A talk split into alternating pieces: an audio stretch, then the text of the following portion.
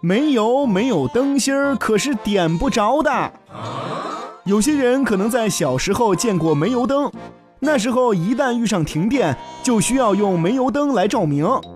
有时候大人会说：“去把灯挑亮一点儿。”于是你就会用针把灯芯儿往外拨一拨，然后你就会发现煤油灯就真的亮了很多。现在回头想一想，煤油灯为什么要用灯芯儿呢？难道没有灯芯儿就点不着吗？